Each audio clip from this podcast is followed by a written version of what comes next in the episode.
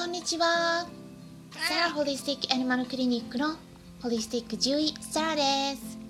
本ラジオ番組ではペットの一般的な健康に関するお話だけでなくホリスティックケアや地球環境そして私が日頃感じていることや気づきなども含めて様々な内容でイギリスからお届けしております。はい。来たね。はい。ジョバニが来ました。はいここにいるね。お返事上手だね。ね。ちょ。ちょだね。はい。でねここに来ているのはもちろん下心がありましておやつ目当てです。おやつはね私の手作りジャーキーです。はい。ではここに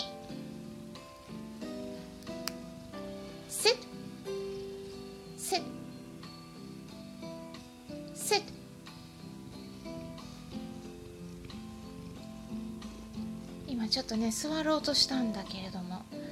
一回ではやらないね。sit sit sit good boy good boy だね。って言ってます。よかったね。もらえたね。はい。じゃあもうちょっとあげようか。すいませんね。ちょっと最初に。ジョーバニが来たんでね。で食べようか。かったね食べてます。っていうことでねちょっと最初 ちょっとジョバニの話入りましたけれどもまだねここにいるね。はい座ってます。っていうことで昨日ですね11月29日ヒマラヤ祭りが開催されましたね。で今日はですね高野菜ということで、えー結構コメントいただきましたので皆さんのコメントを読んでねコメント返ししていきたいなと思います。はい。まあいろんなね方まあトータルで38名だったかな。結構たくさんの方が、うん、同じテーマで同じ時間に配信を行ったということで、まあ、すごくねいろんな気づきを得ました、うん、なので今回ちょっと他の方々のコメントをね読んでいって私がねお返ししていくことで、えー皆さんにとってもちょっとね新しい気づきを得られるいいきっかけになればなと思います。で昨日、うん、お話ししてたお題っていうのは、えーこれになるんですね。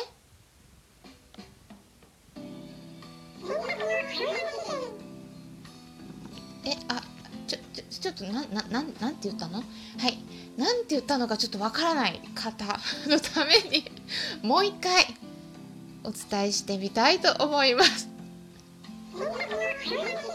えあちょっと何？えなんて言ったかはちょっとわかんないんだけど。ってね。それではこちらはどうですかね？選択の判断基準。あこれならあちょっとわかわかりましたかね？はい。っていうことでねちょっとしつこいと思われた方もいらっしゃるかもしれないですけど。今いろんな音ね音をね変えられるアプリがあるんですよねということでねなんかいろいろと試してみいます。選択の判断基準。でねいろいろありますので、えーちょっとね楽しんでいただけたかなと思うんですけどこんな感じ。はい選択の判断基準でしたね。はい。で私の方からは、まあ、私自身獣医なんでまあ治療に直結したお話をさせてもらいました。で病気になった時に治療法を選択していかなければならないですよね。なのでそういった時にどうやって選択していくのかということについてお話ししたんですけれどもあのそこでねいろいろとコメントいただいたのでえコメントいただいた順番にえーつずつお伝えしていきますね。でラジオを配信していない方にとっても他の方のコメントを聞くことでああこういう見方あるんだなっていう風にね新しい視点を入れていくことができるんじゃないかなと思いますので是非最後まで聞いてもらえたら嬉しいです。それではね最初ですねはいコメントしてくださったのは寿司かな夫婦のつぶやき in オーストラリアの寿司かな夫婦さんですね。はい。一緒にコメントもしてくださいましたね。コメントっていうかコラボ コラボもね 先日してくださってありがとうございました。はいこういったコメントいただきました。選択肢を知っておくこと。確かに自分の思い込みで選択肢を狭めているかもしれないです。勉強になります。ということだったんですけどそうですね。まあ、思い込みで選択肢を狭めている時って結構自分自身では気づかなかったりするんですよね。なので、ね、後で振り返った時にはっと気づくこともありますね、まあ、でもね寿司かな夫婦さんの場合はねもうすでに海外移住もされていらっしゃるんで、まあ、選択肢幅広く持っていらっしゃるんではないかなと思います、うん、海外移住もね大きな選択肢の一つですね。はい。そして次ですね元スナックママの恋愛講座のかやさんからです。はい。で表裏一体、えー、分かります。判断がいつも正しいとはならないし軌道修正もならないしていかないと大丈夫ですね、まあ、広く考えることを心がけます。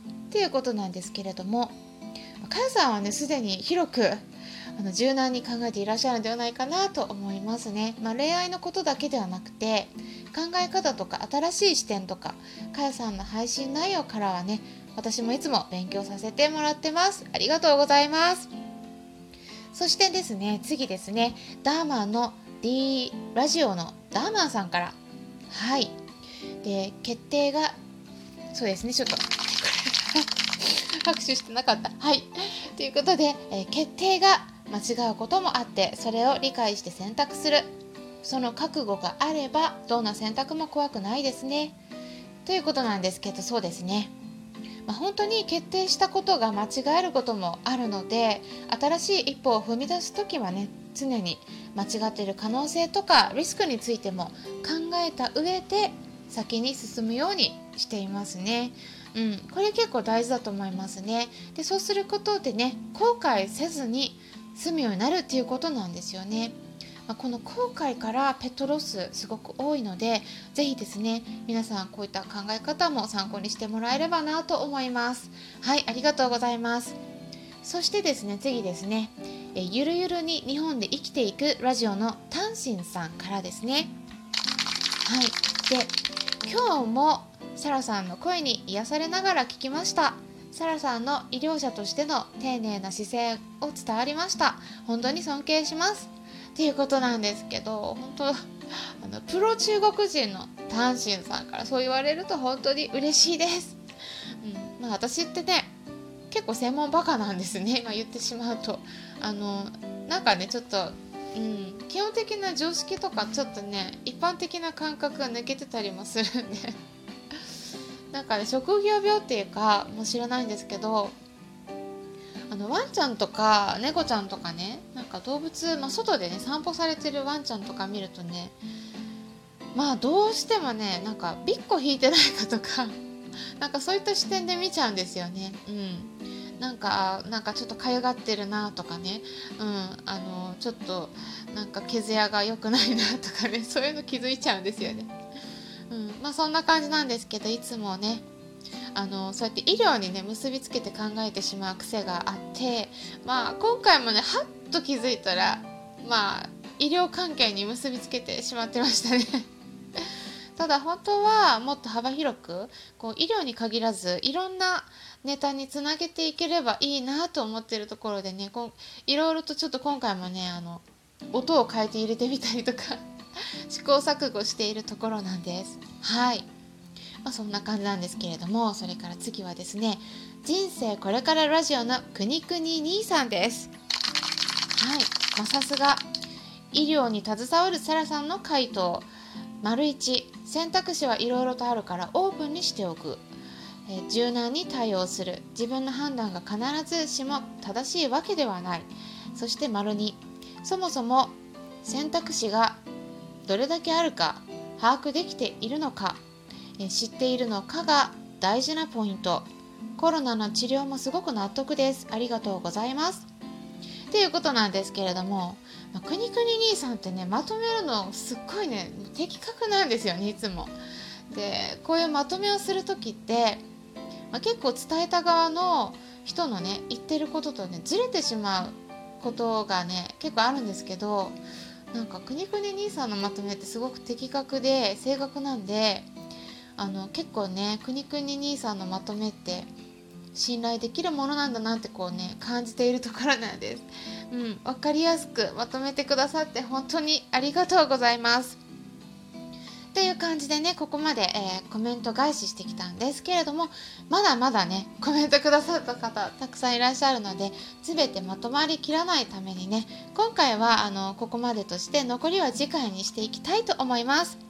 あとはねヒマラヤ祭りで他の方の配信も聞いてきて他の方々からの回答とかでね結構多いなって気づいたのはまあ楽しいかどうかとかあとは直感で決めるとかねあとは後悔しないかどうかそこで判断すると、まあ、そういったことでね決めるいろんなね内容が多かったと思うんですけれどもまあ気づいたんですよね。あの他にねもう一点やっぱりですねこのテーマだと、まあ、何を決めるのかの判断基準ってあの何を決めるのかで違うんじゃないかなって思いました、まあ、例えば私の方では医療に関すること、まあ、特に治療を決める上での判断についてお伝えしてきたんですけれどもただこれが治療に関わらないようなことの場合ま結構私もね直感で決めてるなってね後に振り返ってちょっと気づきましたね、うん、でも、まあ、そうやってね直感で決めたことって結構合っていることもあるんですよね、うん、でもね